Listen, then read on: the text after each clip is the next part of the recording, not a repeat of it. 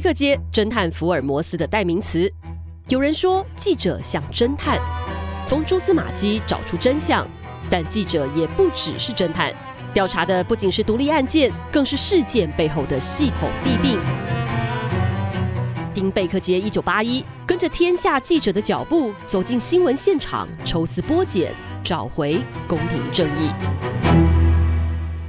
各位听众朋友，大家好，欢迎收听贝克街一九八一第六集的节目，我是李洛梅。今天呢，我们要来跟他大家聊的是天下第七零三期的调查报道。这个主题呢，跟房地产有关。其实呢，每次讲到房地产，我相信很多人的心情都跟我一样，觉得很复杂跟纠结。那这究竟是一个什么样的调查报道呢？在现场要跟我们来聊的是天下资深撰述杨卓汉和刘光莹。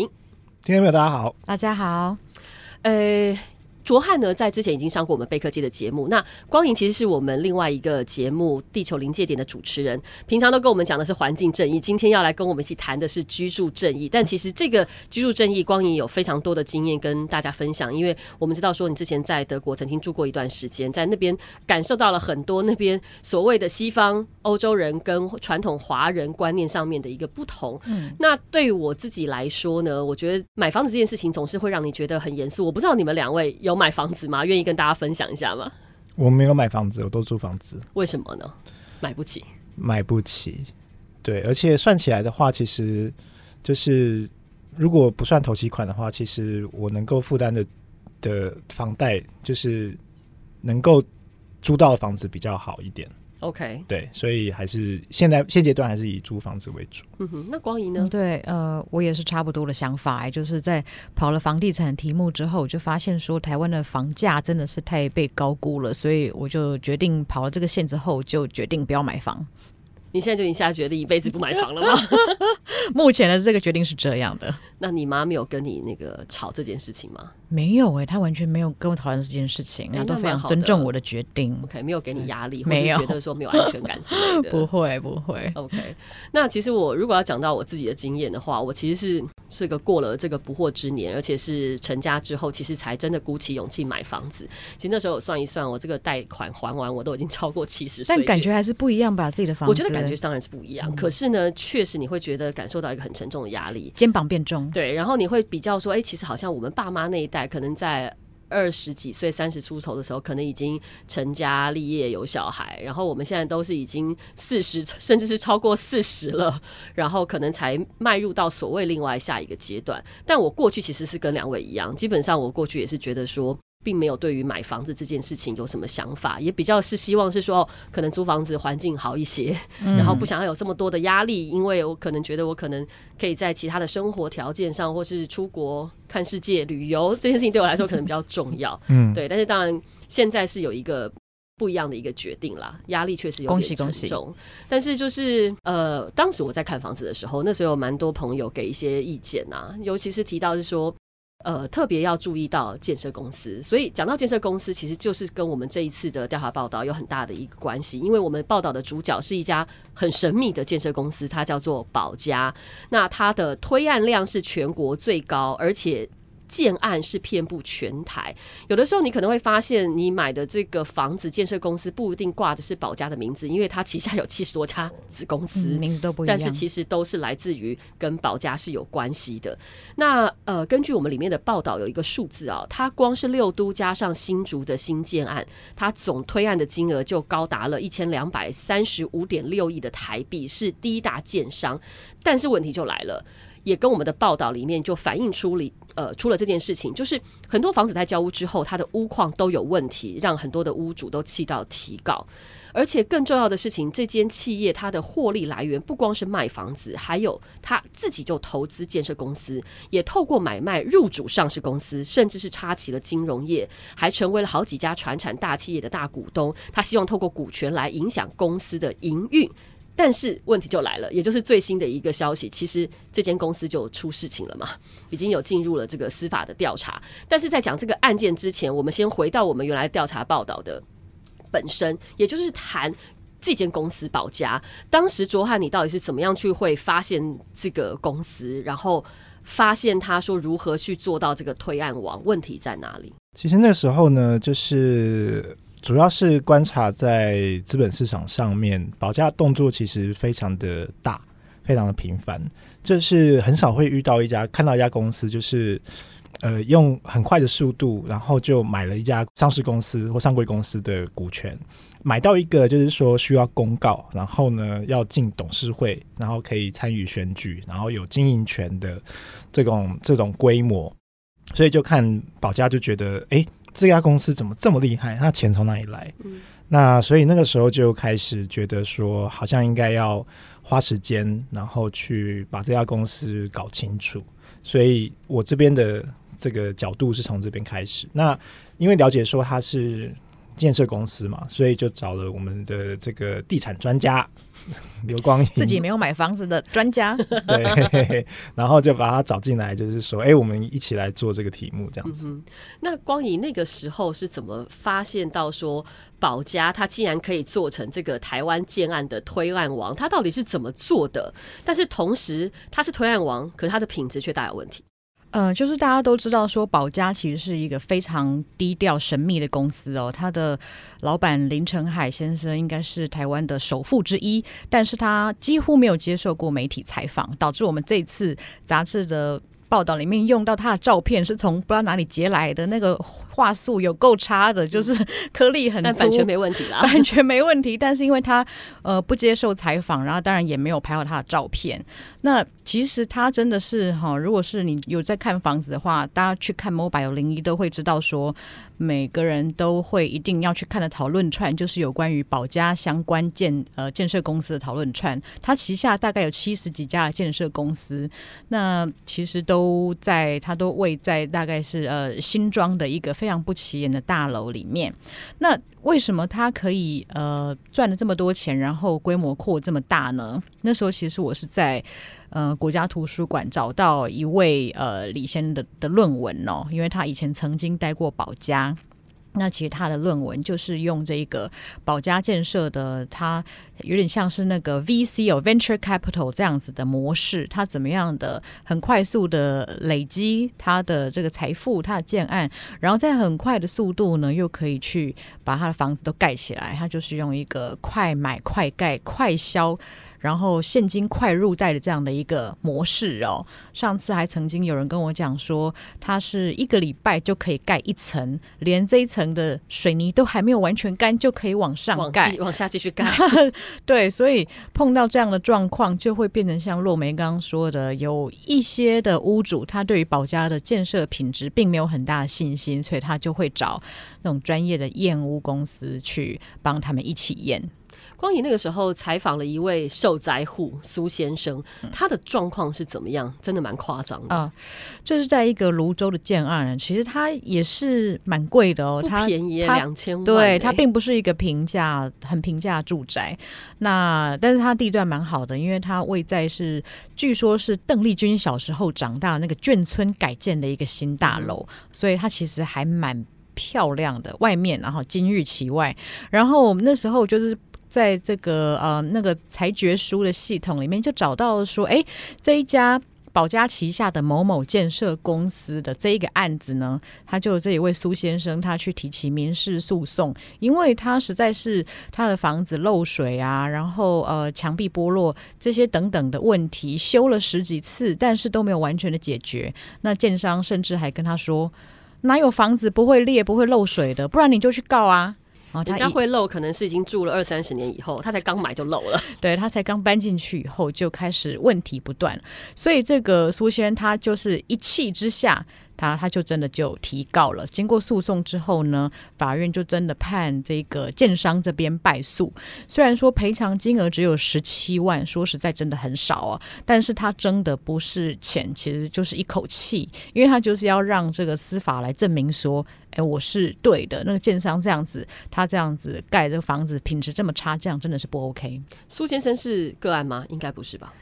这个目前来讲话，有去诉讼而且成功的话，目前看到是只有这个案子。但是我相信有更多人呢，他是呃可能还在修缮中，还在还在协调当中。那据我所知，苏仙这个建案，他们自己也有好几个住户已经组成了自救会，他们曾经还有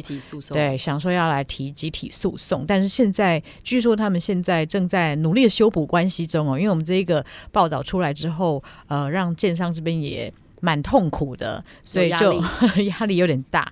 然后所以就他们有在呃有有换了一个人来做沟通，那现在是希望可以有比较好的结果。现在是一个补破网的过程，他们正在补破网，对，没错，说的很好。嗯，光莹那个时候在采访的时候，其实还有跟着这个验屋师实地去勘察，那个时候验屋师给你的一个回馈是什么？哦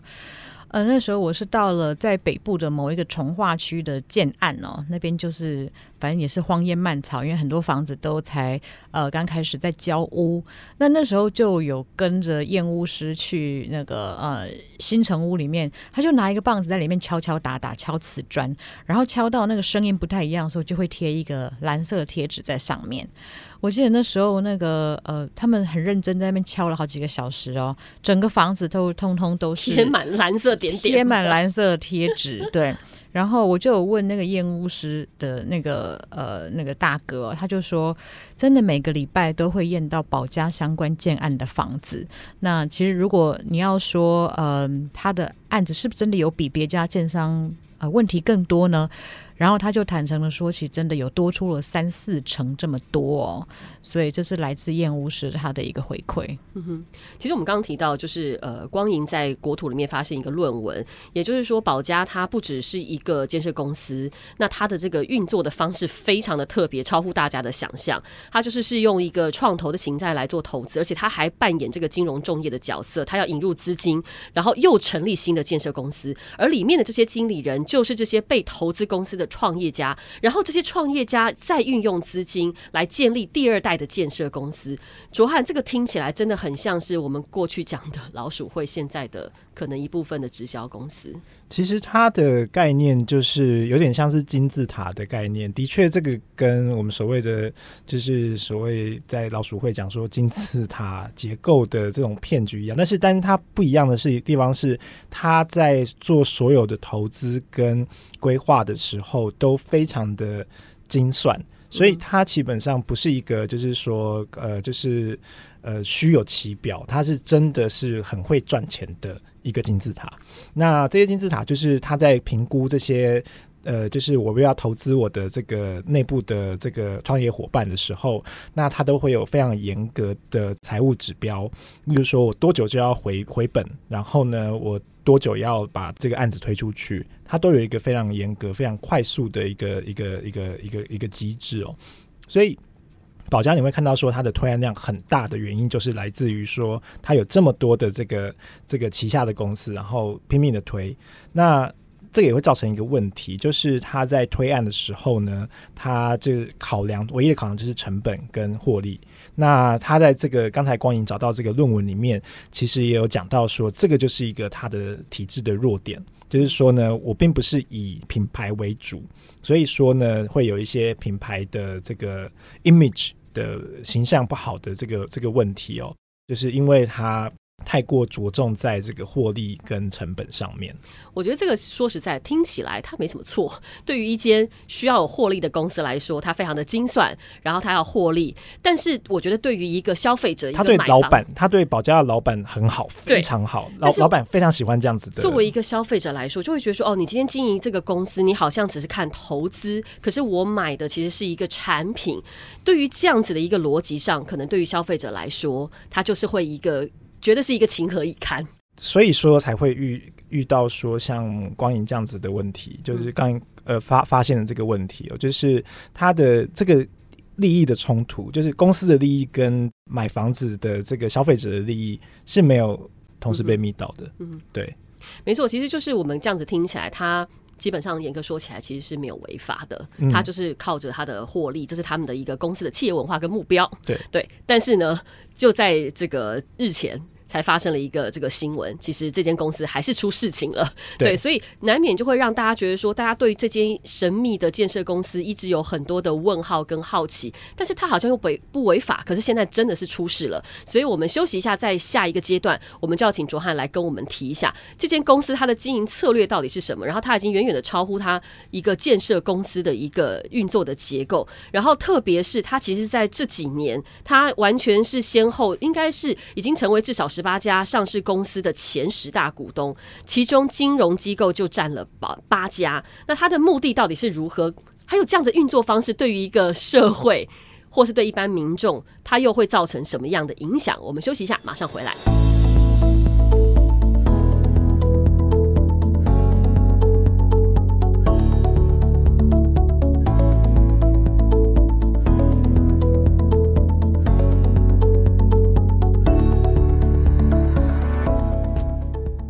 欢迎回到《听天下贝壳街一九八一》的节目。今天我们要来解密神秘建商保家集团。在上一阶段，我们聊了作为一个建设公司，但是它是如何来操作，以及它遇到了非常多的一个纠纷。但是接下来我们就要谈建设公司以外，像是一个投资公司一般，而且这个触角是快速的在往外伸。那同时呢，有一个新闻事件，也就是一个劳动基金的弊案，它牵扯到了宝家资产管理公司。这个资产管理公司是宝家百分之百投资的一个公司，里面的一位投资主管邱玉元，他涉嫌了。现在这个案件还在在调查当中，但是他涉嫌行贿官员来炒股。那这个案子新闻是究竟怎么样？卓汉来跟我们说一下。好，这件事情就是呢，我们的劳动基金就是大家每个月都缴了，我们把我们薪资放到这个基金里面。那这个经济基金的这个操作，这其中一个操作的公务员，那他就是呃跟保家资产管理公司涉嫌，就是说共同的炒股。那这个是什么意思呢？就是说，例如说这个公务员跟保家公司的主管，然后呢，他们讲好就是说，哎，我们。可能情况可能是这样子，因为现在还在调查中。但是就现在报道跟检调他们释出的资讯来说，可能是这样子，就是说他们看到一家公司股票，然后就说：“哎，那我们可以就是说共同来获利。怎么获利呢？就是说，因为劳动基金非常非常的大，那还有非常非常多的钱，所以呢，劳动基金呢可以先去买这个股票。”他买进的时候，这个股票的价格就会往往上涨嘛。那保家公司的这个主人刚刚讲讲到这个邱议员，他就以保家的名义先买了这个股票，在他还没涨的时候就先买了。那这个等到劳动基金基金进去之后呢，他们再把，把股价抬高了之后，他就把它卖出去。对，那这个呢，就是可能是这个现在这个。呃，劳劳动基金的弊案可能的发展的这个在调查的一个方向，对对对对，现在可能是往这个方向走，所以呢，保家投资的。这个保家投资主管呢，他现在已经被呃，就是交保了，三十万交保，对，交已经交保了，对。那所以在我们录音的这个当下了，在我们录音的当下，对。所以说这个有两件事，其实大家可以注意。有第一个就是说，就是保家的一个系统性的问题，就是呢，当他从前面我们上一段讲的这个地产赚了这么多钱之后呢，他要来投资公司的时候，他在投资市场上的确会有一些波澜会发生。第二个是呢，就是说像这样子，我们刚才讲到保家的这个获利模式跟它的这个获利的策略，那它就是以一个非常获利为主的导向的一家一些一个一个公司。那如果他用这样子的逻辑在操作它的资产的话，投资的话，那同时呢，对台湾的资本市场也会造成就是不好的影响。不过我们现在看到，就是说这个投资主管他现在没有证据显示说这个是保家的。呃，上层高层受益，对对，那现在都还是呃，这个投资主管的个人的行为，哦。但是你可以看到，就是说，就是如果在这样子的文化下，江本逐利的这个文化下，它可能会发生这样子的风险。那这个是一个。大家对保价的一个质疑，我觉得可以从这个角度来看呢。嗯，就像我们在休息时间，其实我们有聊到，就是光影其实有提到说，如果今天能够把这个劳劳动基金这么一大笔钱，然后劳动基金进到股票市场，然后也能够获利，这个不是对全民某种程度也是一件好事吗？可能很多网民乡民会有提出像这样想法，卓汉怎么解释？如果你从这个劳动基金的角度来看的话，那当然劳动基金横竖都会赚到钱。如果我今天的操作者他是为了自己的利益，然后因此顺便让劳动基金赚到钱的话，这个跟他以劳动基金的利益为主，然后呢，自己顺便赚到钱，这是两个非常不一不一样的、这个、出发点，完全不同。所以说，就是你会说，就是劳动基金，哎，现在也是十一月也是赚了大钱啊。那说不定，如果这个操作者他是以劳动基金为唯一的目标的话，他可以赚更多钱。嗯、那这个没有赚到钱是我们的损失，这是这是一个。嗯、第二个是说呢，就是当他呃个人的利益跟呃劳动基金的利益两个有冲突的时候，他把个人的利益放在前面，前面这个这件事情就会造成说就是。不只是这个决策而已，那我们还必须要去看说，那劳动基金的这个系统，它为什么会造造成说有人会把个人利益放在前面？那全民这么多钱，几百亿的、几千亿的这个这个钱放在这边，结果被这样子的利用，那这个也是系统性的问题，这个是比较需要被探讨的。这个案件其实也。凸显了一件事情，蛮讽刺的。过去宝家在插旗各个行业，想要入主各个公司去影响他的经营权的时候，他一直强调一件事情，就叫做股东行动主义。我想请卓汉来谈一下，到底什么叫做股东行动主义？那从这件事情呢，案件又可以反思到说，当宝家来强调这件事情的时候，是多么的讽刺。好，股东行动主义呢？因为呃，天下杂志之前有采访过宝家的资产管理的。负责人林家宏，二代。对，那林家宏就是这个建设公司的二代，然后他从小对建设没有呃盖房子没有兴趣，他对金融比较有兴趣，所以说他因此就有一家。金融公司，好，那这个这个投投资公司，那这个投资公司，他接受采我们采访的时候，他就讲说，他是透过这个股东行动主义呢，去改善他投资公司的这个公司治理哦，让这个公司的他投资的这些公司，金融业也好，银行也好，就是传产也好，就是让这些公公司的这个管理阶层呢。呃，可以更永续经营，保障呢股呃员工跟小股东的这个权益哦。那这个就是股东行动主义的精髓。那这个保家同时，他也是非常的自豪于说，他是首批签署机构投资人尽责治理守则的专业投资公司之一哦。那这个代表说，就是在这个守则里面，他就有讲到说，就是呃，这个本公司的这个员工呢，不会因为他的私利，所以所以对股东有。不利的这个交易或是投资哦，而且呢，他在做这个这个利益冲突的时候呢，就是不会以私利为为为优先哦。显然，这个守则是没有办法去管制到他现在出问题的这个投资主管哦。另外就是说，股东行动主义呢，他所以说他去要求别人，就是他的投资公司呢要。好好的管理啊，怎样的？但是呢，这么高阶的这个投资主管呢，却发生了这样子的事情，那就会让人觉得说，那保家到底有没有，有什么资格去下指导棋？对，就是保家能有没有这个能力去管理其他公司的他们的员工的这个利益冲突啊也好，或者是说这个尽责治理也好，它是一个专业哦。那例如说包含说很多公司它都会有这个反贪腐跟诚信原则。这个原则基本上是在我们在所谓的公司制里面很重要的一环。那保家如何用现在这样子的情况去要求他的投资公司去做好反贪腐跟诚信？那我觉得这件事情是比较容易被很容易被大家所挑战、质疑的。对。然后第二个就是说呢，呃，股东行动主义呢，它比较需要的是长期的。就是好好的投资这家公司，所谓的巴菲特价值投资，好，就是我好好的投投资这家公司，然后呢，我跟这家公司一起成长，好，然后改善这家公司的体质。但是呢，从现保家成立以来到现在的操作的手法，比较容易是变成说，就是我进去的时候，进去的时候我说我要长期持有，我要好好的改善它，我分成五大阶段，然后改善这家公司的这个，然后呢，结果隔年就卖了。嗯。哦，就是就是这种反差会让人觉得说，哎，保家口有一种说一套做一套的感觉。对，的确是。那加加上现在这个投资主管的问题，你就会发现说，哦。他落实他要做到的事情上面，的确是很多困难的。嗯，在我们这一期的报道，我们其实下了一个标，就是说保家集团它究竟是秃鹰还是天使？同时，因为这个案件出来了之后，也有这个资深媒体人提到说，呃，就像刚刚卓汉说的，为什么你今天保家不去选择做巴菲特，而是选择做一个秃鹰？两位有什么样的看法？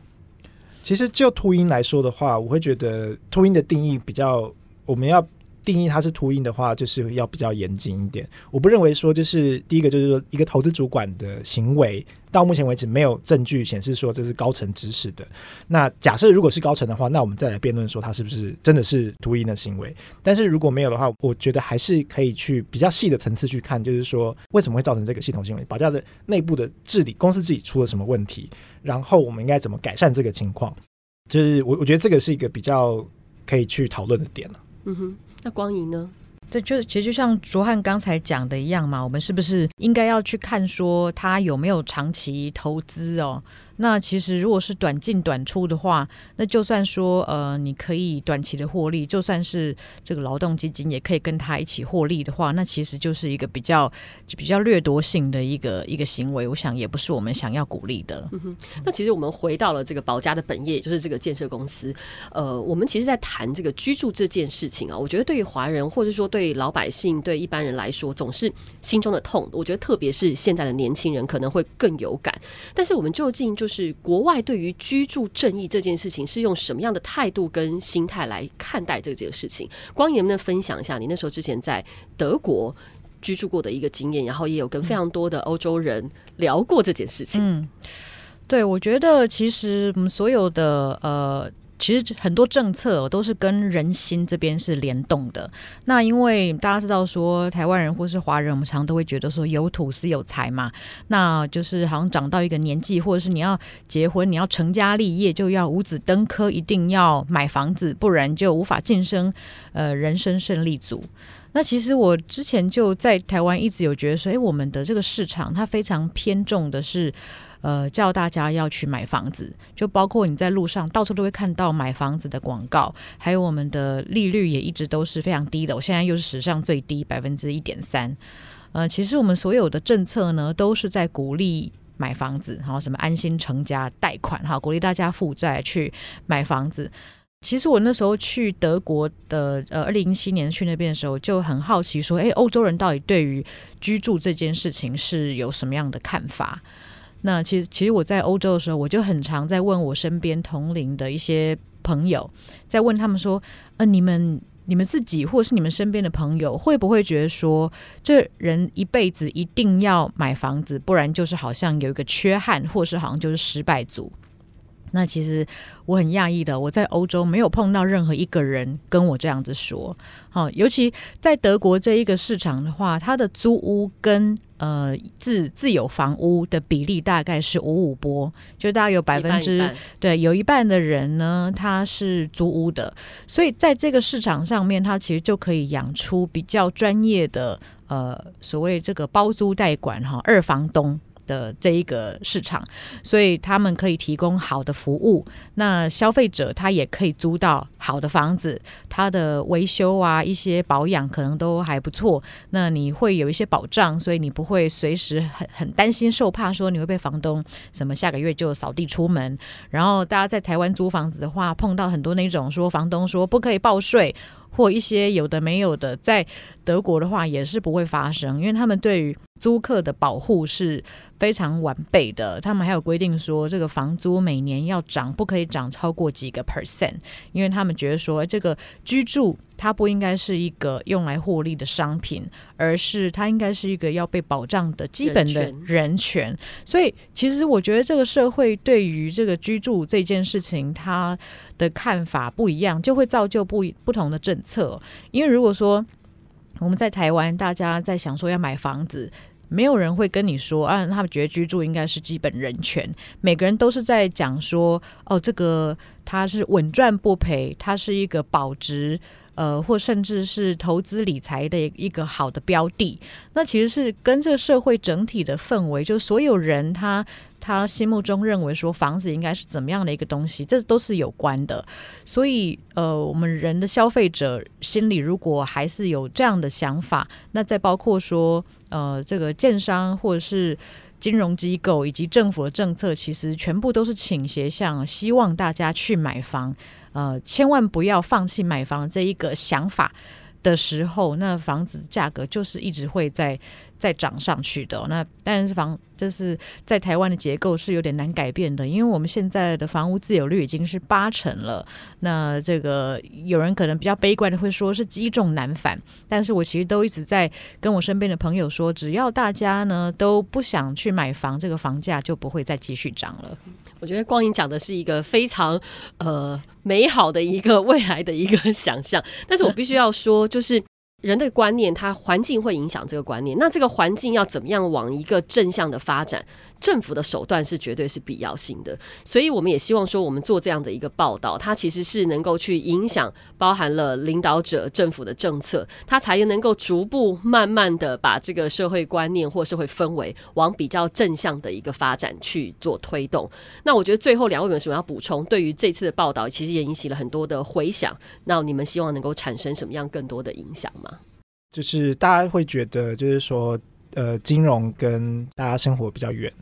但是其实，在就是很多地方，我们都可以看到说金融的影响性哦。那例如说，其实从这次保家，就是不只是你住的，你的退休生活，你的劳保基金，就是也是被影响到了。所以我觉得。这个东西其实它是更值得，当然我们也一直在想办法让这个金融的这个故事可以让更多读者吸收，因为门槛把它降低一些，降低门槛，然后我们的写法要更亲民。那这些东西我觉得都是我们想要就是继续去完成的事情。对，希希望各位读者如果有什么回馈的话，也可以告诉我们说，就是怎么写你们可能会比较。有兴趣，或者是说读得下去，对，那这个我觉得会很有对，对我们来说会很很有帮助。对，光影，我其实在跑这个房地产，或是在跑车子的新闻的时候，我都发现说，台湾的贫富差距其实是真的是越来越大的。为什么保价的房子总是有人会去买哦？那其实就是因为大家。呃，有一般很多的一般人是只负担得起这样的房子，他可能总价呃七百八百万，然后可以在双北市。那但是我是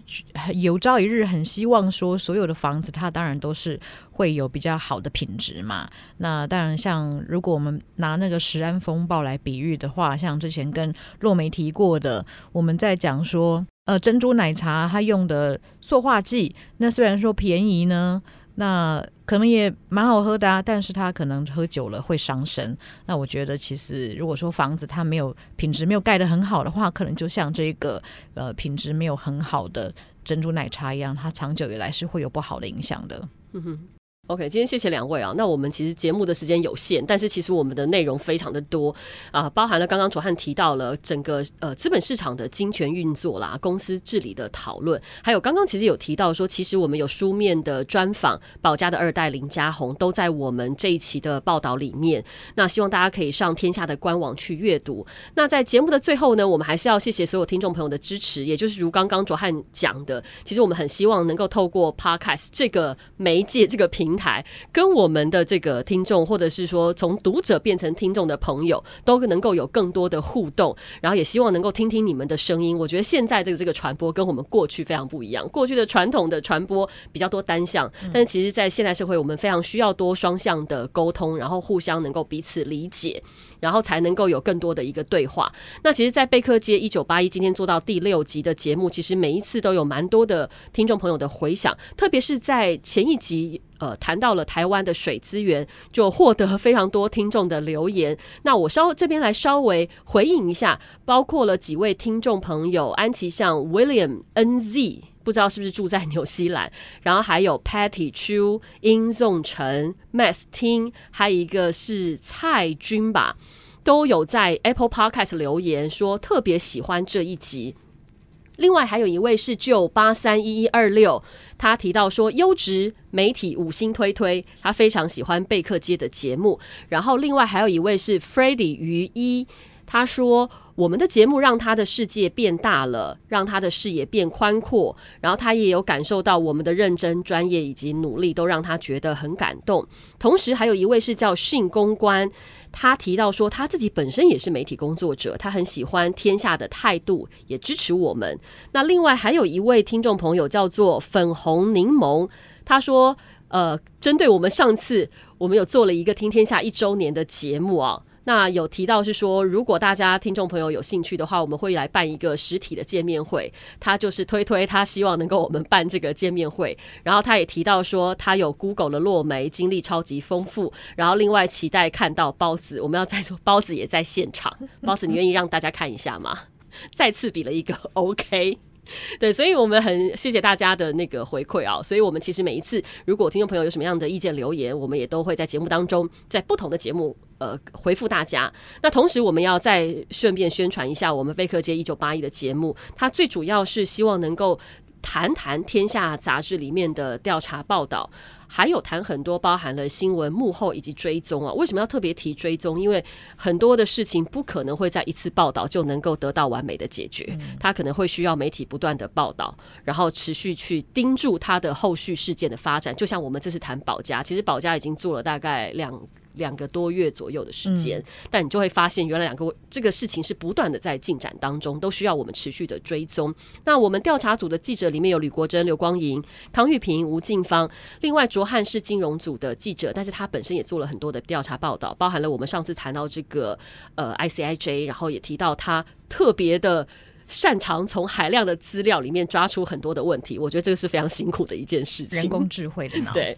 然后我们很希望大家都能够去订阅天下的数位阅读。当然，如果你喜欢贝克街一百一九八一，请你在各大的 Podcast 平台上要订阅听天下，你就能够及时收到我们所有节目的更新。或者是你可以下载天下杂志的 App，因为我们在这个 App 里面帮大家做好了节目分类，会让你的收听体验更方便。也可以利用单集的节目上面简介上面，我们有写了这个意见信箱，欢迎你给我们所有的回馈，我们都会认真的看待。今天节目就到此告一段落，谢谢大家，我们下次再见，谢谢大家，拜拜。拜拜。